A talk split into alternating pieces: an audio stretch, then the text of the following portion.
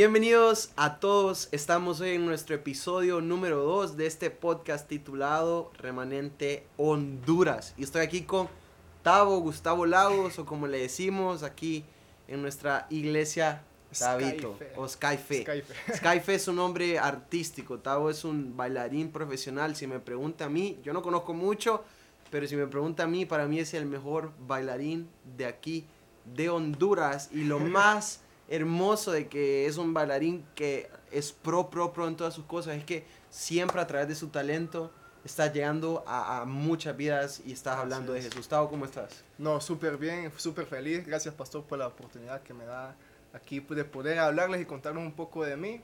Y pues saber de que lo que vamos a hablar ahorita es mucho de parte de Dios y que le sirva a cada uno de ustedes. Así es, y quiero, Tavo, que tengamos una plática que más que todo una conversación, que, que, los jóvenes eh, puedan conocer eh, lo que Dios ha hecho en tu vida. Eh, yo contaba que yo conocí a Tavo, recuerdo que un viernes, nosotros en nuestra iglesia tenemos los viernes los jóvenes, y hacemos unos praise breaks a veces, que es cuando paramos de todo y nos ponemos a alabar a Dios, nos ponemos a saltar, nos ponemos a gozarnos, porque no hay religión, no hay religión. Y yo recuerdo que un, un, día había una noche especial, estamos lanzando un congreso y eh, nos ponemos a hacer e, e, esa danza, ¿verdad? Eso, ese, ese, e, ese praise break, esa alabanza a Dios, extravagante.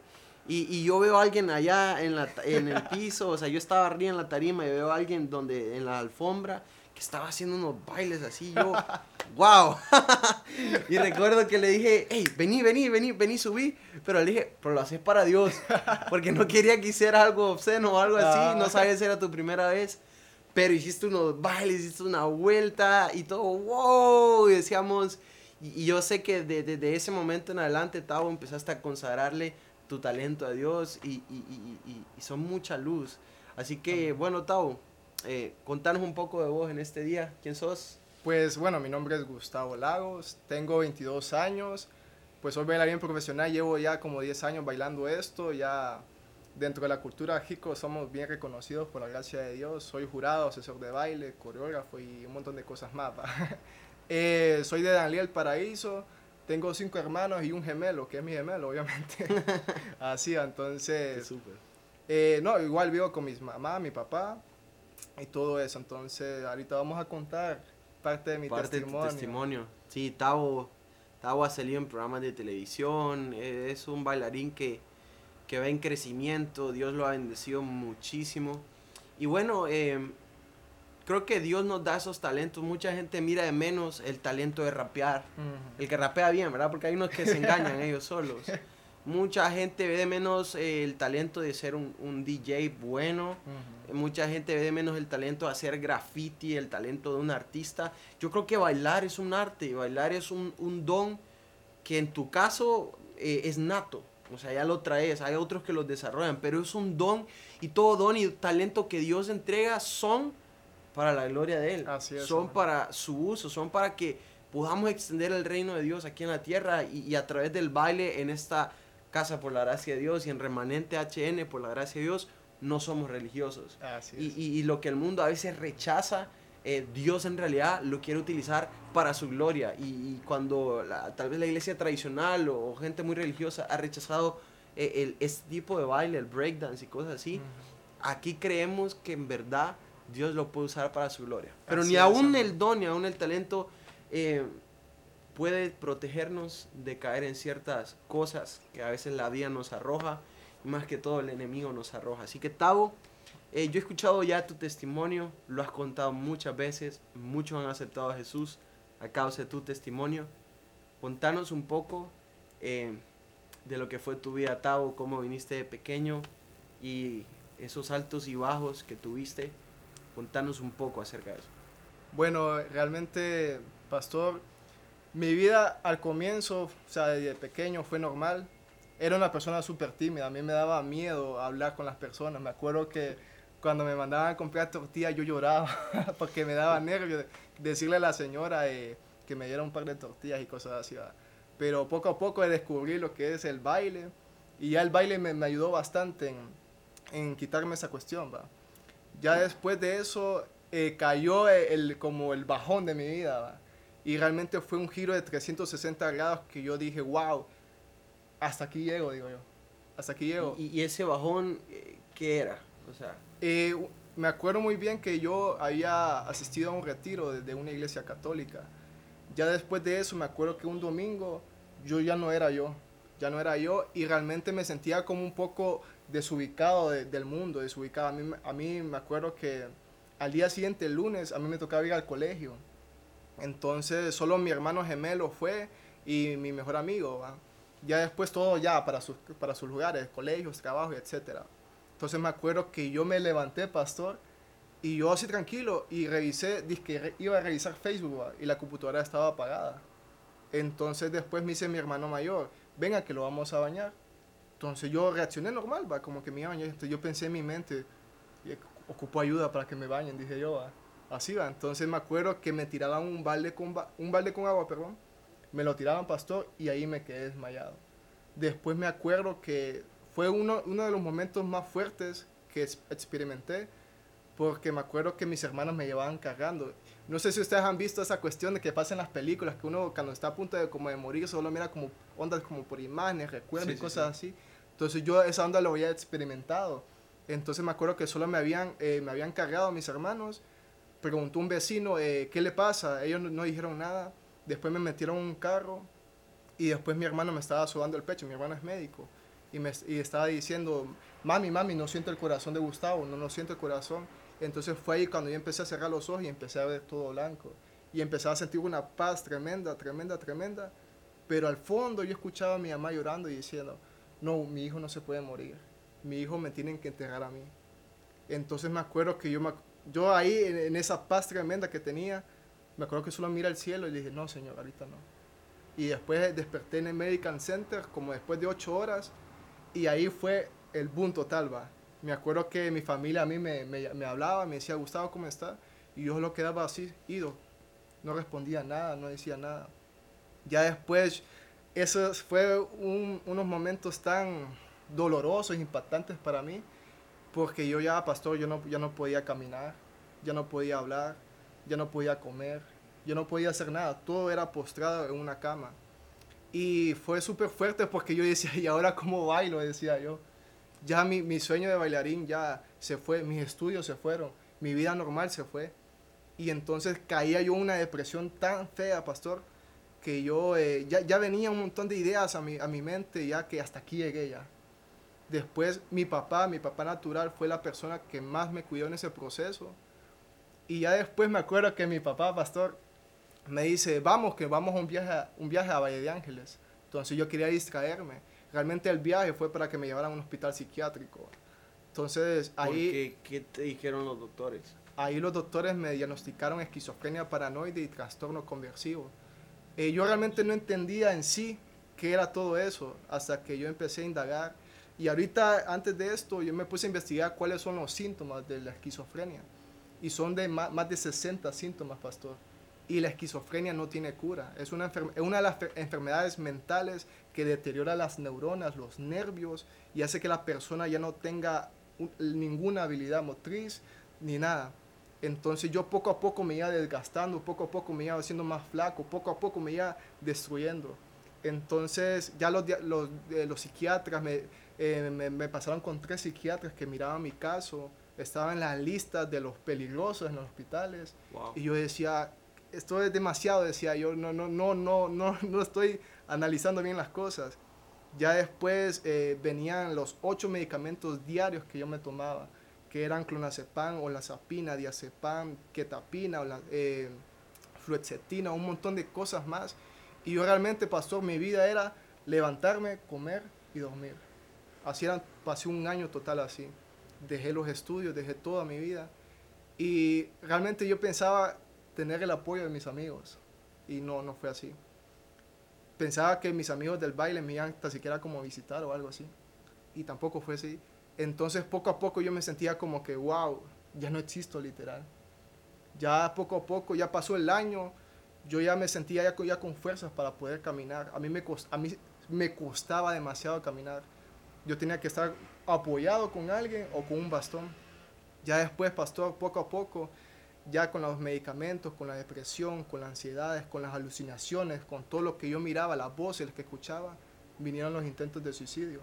Y no fueron esos intentos de suicidio como para llamar la atención o algo así, sino que yo siempre era, me reservaba bastante porque yo no tenía con quién hablar. Yo no tenía con quién hablar. Me acuerdo, y yo le decía a, a mi familia que mi mejor amiga era la pared. Y así yo eh, seguía platicando y platicando. Y entonces fue ahí cuando llegaron los intentos de suicidio. Y la primera vez me acuerdo que me tomé 44 pastillas de clonazepam, que son pastillas para dormir. Y Porque sentiste ya, o sea, no querer, no querer seguir viviendo. Ya, yo realmente no quería nada porque no era nada. Así lo miraba yo. No podía caminar, no podía hacer nada, pastor.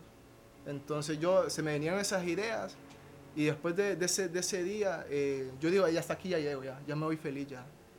Y después me acuerdo que a los cuatro, al, al, cuarto día ya me había levantado y dije yo, pucha, no me dio, ya después otra vez lo hacía, otra vez lo hacía, otra vez lo hacía.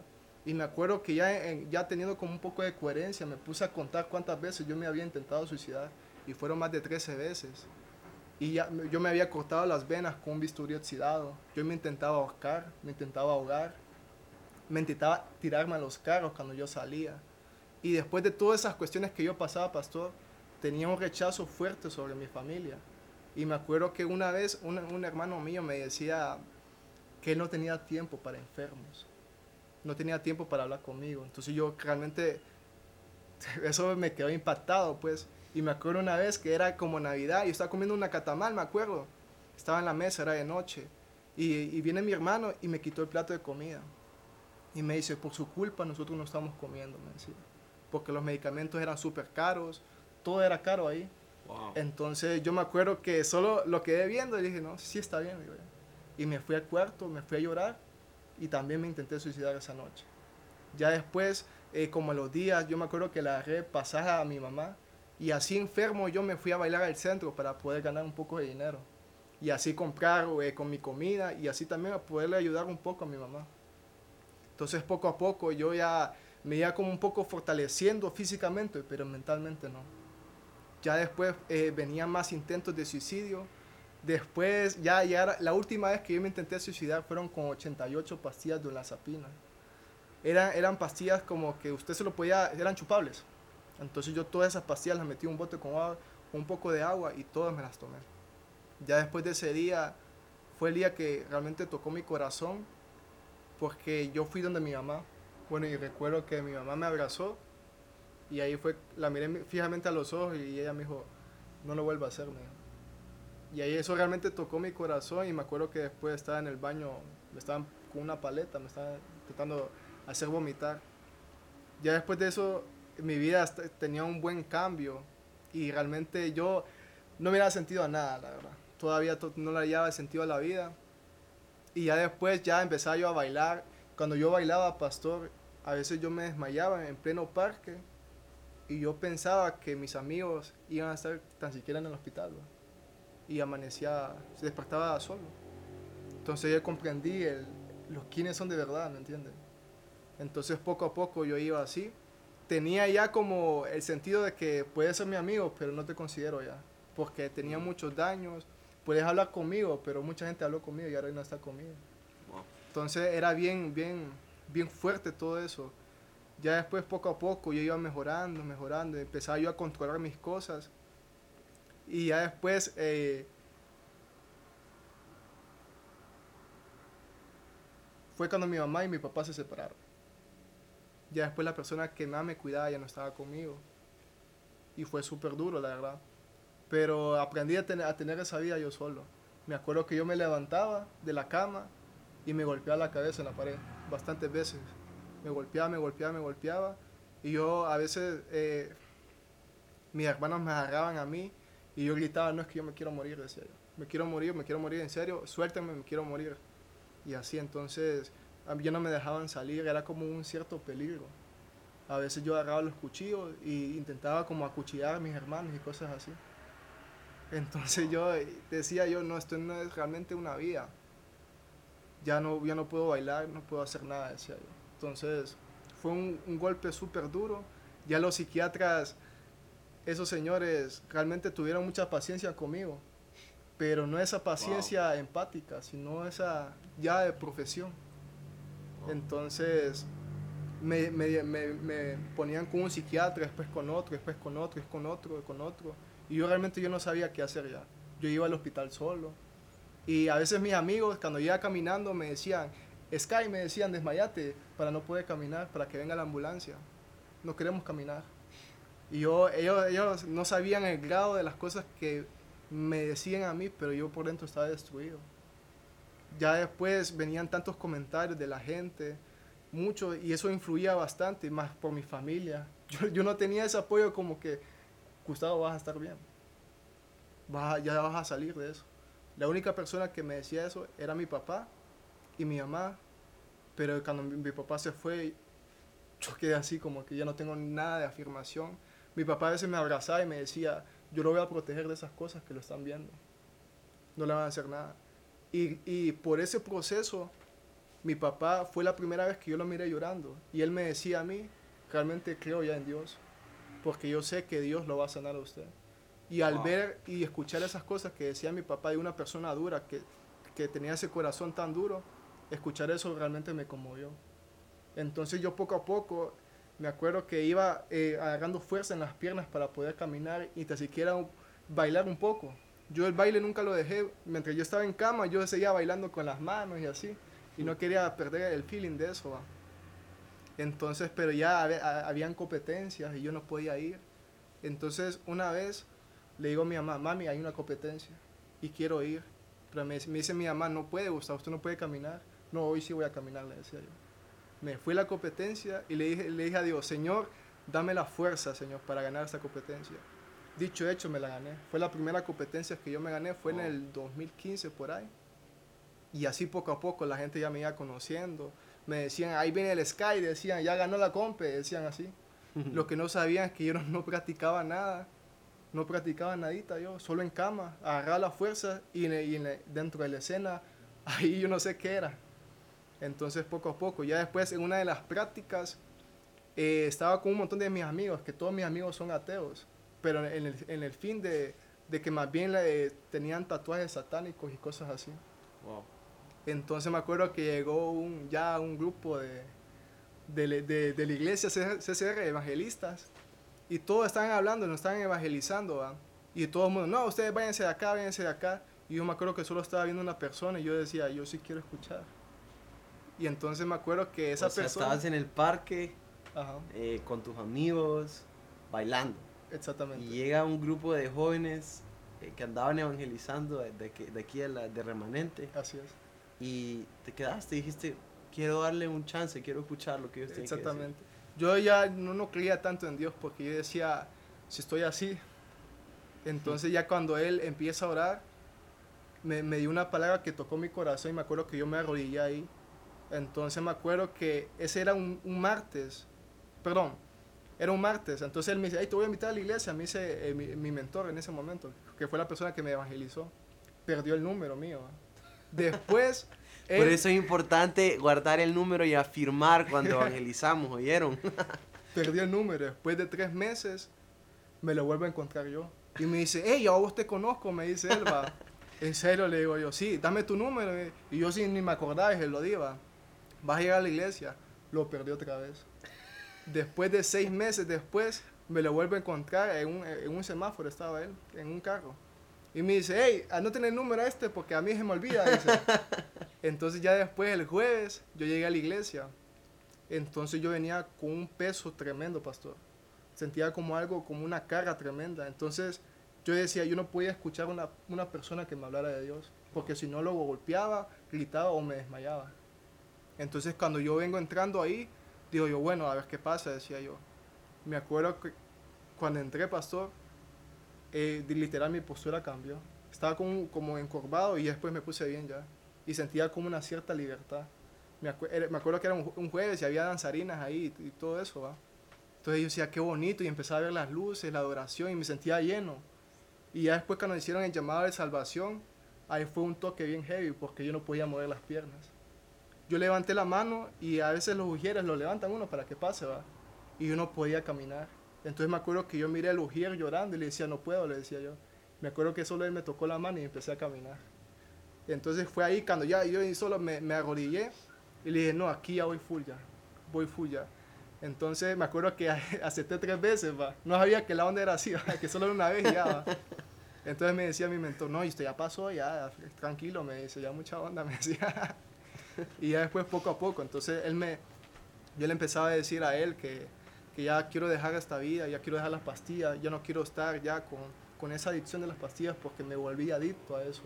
Una vez estaba mi amigo, uno de mis mejores amigos en la cama conmigo, en mi cuarto, y empecé yo a hacerle así, como a rascarme porque estaba ansioso, ocupaba las pastillas.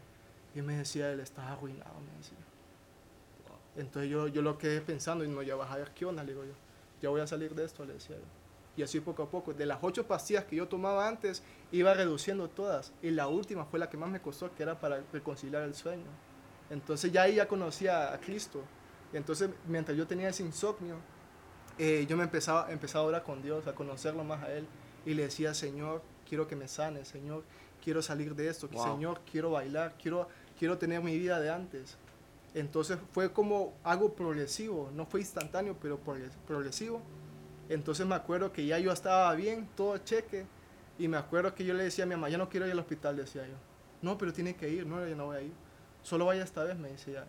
Voy a ir porque usted me lo está pidiendo. Entonces me acuerdo que estaba con el psiquiatra, que ni me acuerdo el nombre de él. Y, me, y entonces empezaba a ver mis expedientes y todos los exámenes que me hacía él. Entonces él se quedaba así como, como raro, pensativo, me decía. Yo le digo, ¿qué pasó? Le digo yo. Y yo decía, si está así, algo malo me está pasando. Porque siempre cuando iba a esos, a esos hospitales, siempre me decían cosas negativas. Entonces me decía, entonces después me llamó otro psiquiatra y me empezaba a enseñarle mi expediente. Y yo así como, no me están diciendo nada, ¿qué estoy haciendo acá? Y me decía, y me dice las la, mejores palabras que he escuchado, me decía, no hay ningún rastro de esquizofrenia acá, me decía. Wow. Entonces me decía, quizás puede ser un error. Entonces yo le dije, no, no, no, no es un error, es Dios, le decía yo. Come on. Ah, y entonces me acuerdo que me levanté y le decía, muchas gracias por todo el servicio que hizo conmigo, pero de aquí yo me zafo, le decía yo. De aquí yo me zafo. Entonces me acuerdo. Vamos iba, me, yo alegre, me acuerdo que miré al hospital y le hice así, me fui, agarré el, el, bus para mi casa y le cuento a mi mamá la, la, noticia, y mi mamá empezó a llorar y me decía, yo sabía que esto iba a pasar, me decía Entonces yo ya no, yo, yo sabía que Dios me iba a sanar de una enfermedad que no tiene cura, Dios lo hizo.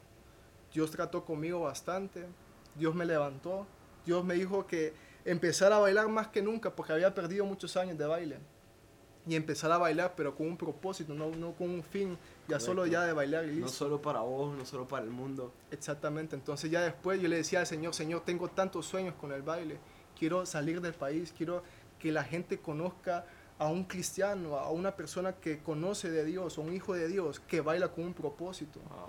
Y entonces me acuerdo que después me cae un correo electrónico que me decía, Gustavo Lagos, el número de identidad, y me decía, usted ha sido clasificado para representar a Honduras al World Dance.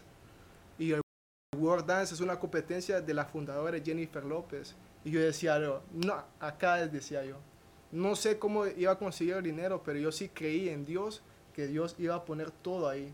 Y dicho hecho, fui y quedé en tercer lugar a nivel latinoamericano. Después del World Dance, me voy para una competencia que era nacional, que venían, bueno, realmente era como centroamericana, porque habían países de Salvador, de Colombia y todos lados, ¿va? Entonces yo le decía, fue ese día que yo ocupaba ir a un viaje a GCI, porque yo decía, Señor, yo sé que en GCI vos me vas a hablar Es un congreso que a veces vamos a Guatemala. Así es. De jóvenes. Entonces yo decía, no tengo el pisto, pero yo creo en vos, yo creo en ti, en tu palabra. Y entonces yo sé que voy a ganar esa competencia. Entonces me acuerdo que yo llego, no conozco a nadie, a nadie conocía, me voy con una camisa de la iglesia, de Movimiento de Amor, Congreso de Jóvenes, y entonces toda la gente no me conocía, pero me decía, ah, vos sos de World Dance y cosas así, ay, ni modo, pa. Entonces, cada round que yo tenía de 32 bailarines, yo decía, Señor, que seas tú, no yo. Y poco a poco yo iba ganando y ganando y ganando. Y después yo le decía, Señor, ya tengo el pisto, el dinero para GSI, pero no he terminado la competencia. ¿Qué hacemos? Le digo. Entonces me dice, no, vos sos un ganador así sos. Entonces me decía, completa esta onda. Entonces poco a poco y después quedé como campeón nacional. Ya después del mes siguiente, a mí me envían como líder. Después de, de, de que me envían el líder. Líder de jóvenes. Líder de jóvenes. Ya después, eh, en diciembre, a mí me cae un correo electrónico de que yo, yo era el representante oficial de Honduras para ir a representar en el baile a Italia. Entonces yo decía, wow, qué increíble esto, ¿va? Y fui al World Dance allá por septiembre, después en octubre quedo como campeón nacional y ya después de al mes siguiente me envían como líderes. Ya después en diciembre a mí me, da, me cae un correo electrónico que decía que yo era el único clasificado hondureño para representar a Honduras a Italia, a una competencia de baile. Ya después yo digo, wow, qué increíble, decía yo. Ya después poco a poco yo ya, ya estaba ya totalmente ready, como decimos acá. Y ya, pues, gracias a Dios, fui libre de un montón de cosas que realmente las personas, pastor, dicen que, que no pueden salir, que se ponen a esa barrera. Y yo realmente conocí el verdadero Dios, el verdadero Dios que tiene compasión, misericordia, gracia, amor sobre sus hijos. Y comprendí que a pesar de que yo antes, pastor, decía que no servía, que no tenía vida, Dios me eligió, me escogió y puso un propósito enorme sobre mí. A mí mis amigos me decían, pero uno practicás, me decían. Vos, vos no servís en el baile, me decían. Pero yo siempre practico con Dios. Y Dios ahí es cuando me, me da las, los pasos creativos, pasos que nadie ha visto. Y por eso yo gano las competencias. No es porque sea el mejor ni nada de eso, sino que tengo el mejor dentro de mí. Así que poco a poco yo iba ya eh, estudiando más el baile, sino que también en el baile se me abrieron muchas puertas como de becas. Tengo tres becas. Y gracias a Dios, todas esas cuestiones siempre han venido a raíz de algo. A veces cuando uno toca a fondo es porque Dios quiere trabajar bastante con uno, quiere pulirlo bastante para que un solo llegue a ese propósito que Dios quiere ponernos en cada uno de nosotros y decir, Él ya está listo. Y realmente yo pasé tantas cosas feas que muchas personas quizás no lo soportan o toman la decisión como así yo había tomado, pero Cristo tuvo tanta misericordia conmigo que aquí estoy, por la gloria de Dios, contando mi testimonio y bailando como no tienen idea, siendo feliz. Y bueno, y, y, siempre que bailas, va representando eh, no solo a Honduras, no solo tu voz, eh, sino también la voz de Jesús. Está haciendo una voz. Eh, ¿Puedes contarnos algún testimonio? ¿Han jóvenes conocido a Jesús a través de la, tu baile? Cuando quedé campeón nacional en San Pedro Sula, me acuerdo que yo tenía la, la camiseta de, de, Movimiento de Amor. Entonces todas las personas, los bailarines a veces son como un poco, no creen tanto en Dios. Entonces me acuerdo que yo me había arrodillado enfrente de, ese, de, esa, de esa tarima. Era una, una plaza enorme, estaba súper lleno ahí. Y empecé a adorar ahí en medio de la última batalla. Y le decía, Señor, esta batalla es tuya. Ya cuando quedó campeón, todas las personas, yo siempre apuntaba al cielo porque yo decía, Dios, es Dios, es Dios. Y después todo el mundo en la plaza decía, le estaba haciendo así arriba. Y yo decía, gloria a Dios. Después ya, cuando termino eso, un montón de personas se me acercaron y me decían, man, pero vos tenés algo diferente. Y yo siempre le decía, es que Dios está conmigo, le decía yo. Amén. Y me decían, pucha, primera persona que conozco que baila, que me están diciendo esas cosas. Y después se me acercaron otros jóvenes y empecé a orar por ellos, todos ellos. También cuando fui al World Dance, me acuerdo que cuando termino la batalla, yo empiezo a orar por el otro. Y me decían, realmente no conocía a una persona que fuera así como vos, me decían. Y yo decía, es que yo vengo aquí por una asignación, no solo vengo para bailar, sino también vengo para evangelizar, predicar la palabra de Cristo por medio del talento, por medio de la voz y el testimonio que estamos haciendo ahorita. Wow, yo me alegro mucho por eso, Tavo. Eh, hace poco incluso me comentabas que has ganado becas, has ganado premios y siempre Dios va con vos y, y, hay jóvenes que tal vez hoy están tocando fondo o que piensan que tienen su vida solucionada pero necesitan de Jesús. Y queremos invitarlos en este momento si usted llegó hasta aquí y la vida de Gustavo lo que Dios ha hecho en Gustavo le ha tocado yo quiero que usted sepa que Dios también lo quiere hacer con ustedes Dios quiere sanarlos Dios quiere liberarlos sanarlos en el corazón y que ustedes puedan cambiar su vida, no importa cuál sea su condición. Por eso, si usted está ahí, solo dígale ahí a Jesús, Jesús, yo te pido que toques mi vida, yo te pido que me cambies. Hay cosas que yo no puedo cambiar, hay cosas que yo no puedo controlar, pero tú sí puedes hacerlo. Y queremos cerrar este podcast orando por cualquier joven que nos esté viendo. Así que, Tao, no sé si puedes orar por, por los jóvenes sí, claro, que están aquí. Créanme, chavos, que así como Dios lo hizo conmigo, también lo puede hacer con ustedes. Y de toda barrera, fortaleza, créanme que siempre hay un gobernador que es Cristo Jesús en nuestras mentes. Así que ahí donde nos estás viendo, nos estás escuchando, cerrar tus ojos, levantar tus manos con mucha fe, así como yo tuve fe de creer en mi milagro. Gracias. Levanta tus manos. Gracias Padre Celestial por este podcast, Gracias, Señor. Por darnos la oportunidad de, de mostrar tus grandezas, Señor, sobre lo que has hecho sobre mi vida y sobre muchos jóvenes, Señor. Declaramos, Espíritu Santo de Dios, que toda persona que nos escuche en este momento, Señor, declaramos libertad en Cristo Jesús. Declaramos que toda fortaleza de ansiedad, de depresión, de esquizofrenia, de todos los problemas mentales que el diablo ha querido poner en sus vidas, hoy mismo es declarado derrotado por la sangre de Cristo Jesús. Declaramos la liberación, declaramos la sanidad sobre tu vida, sobre tu mente, sobre tu corazón y declaramos la restauración divina sobre tu vida, sobre tu familia. Amén. En el nombre poderoso de Cristo Jesús, declaramos que por tu palabra dice que por tus llagas nosotros hemos sido sanados y creemos firmemente que tú ahora mismo, al momento de escuchar esto, eres sano, eres libre de toda cautividad que el diablo te ha puesto en tu vida. Declaramos los pensamientos del cielo y quitamos todo derecho legal que el diablo te ha puesto en tu vida. Declaramos la victoria en Cristo Jesús y declaramos que hoy eres diferente, que hoy eres restaurado, que hoy eres renovado y que hoy tienes la marca del ser de ese linaje escogido, hijo escogida, hijo escogida sobre tu vida en el nombre poderoso de Cristo Jesús. El poder de Dios está cayendo sobre tu vida. En el cuarto sala, donde quiera que nos estés escuchando, declaramos que se muestra el Dios verdadero. Así como tú en un encuentro yo con Jesús, yo declaro que tendrás ese encuentro ahora mismo sobre tu vida. En el nombre poderoso de Cristo Jesús. Amén y amén. Amén y amén. Tavo, muchas gracias. A usted, pastor. Eh, hubo un tiempo que me dijiste que quisiste morir, pero Dios te rescató. Y para los que dicen, no, no, no, es pura mentira lo que están diciendo, enseñarles las marcas. Y, y, y esos son nuestras cicatrices, como vimos en el primer episodio. Ahí están las cicatrices de cuando él intentó eh, matarse. Pero hoy, eh, cuando la gente lo vea, es una evidencia de que Dios pudo rescatar a Tavo. Y si él lo pudo hacer con Tavo, Lo puede hacer con todos. Así es. Así que, hey, qué bueno que quedaron hasta aquí. No se pierdan nuestro siguiente episodio. Síganos en Instagram, Re- Remanente Escogido Honduras. Síganos en Facebook y suscríbanse aquí en YouTube. Nos vemos.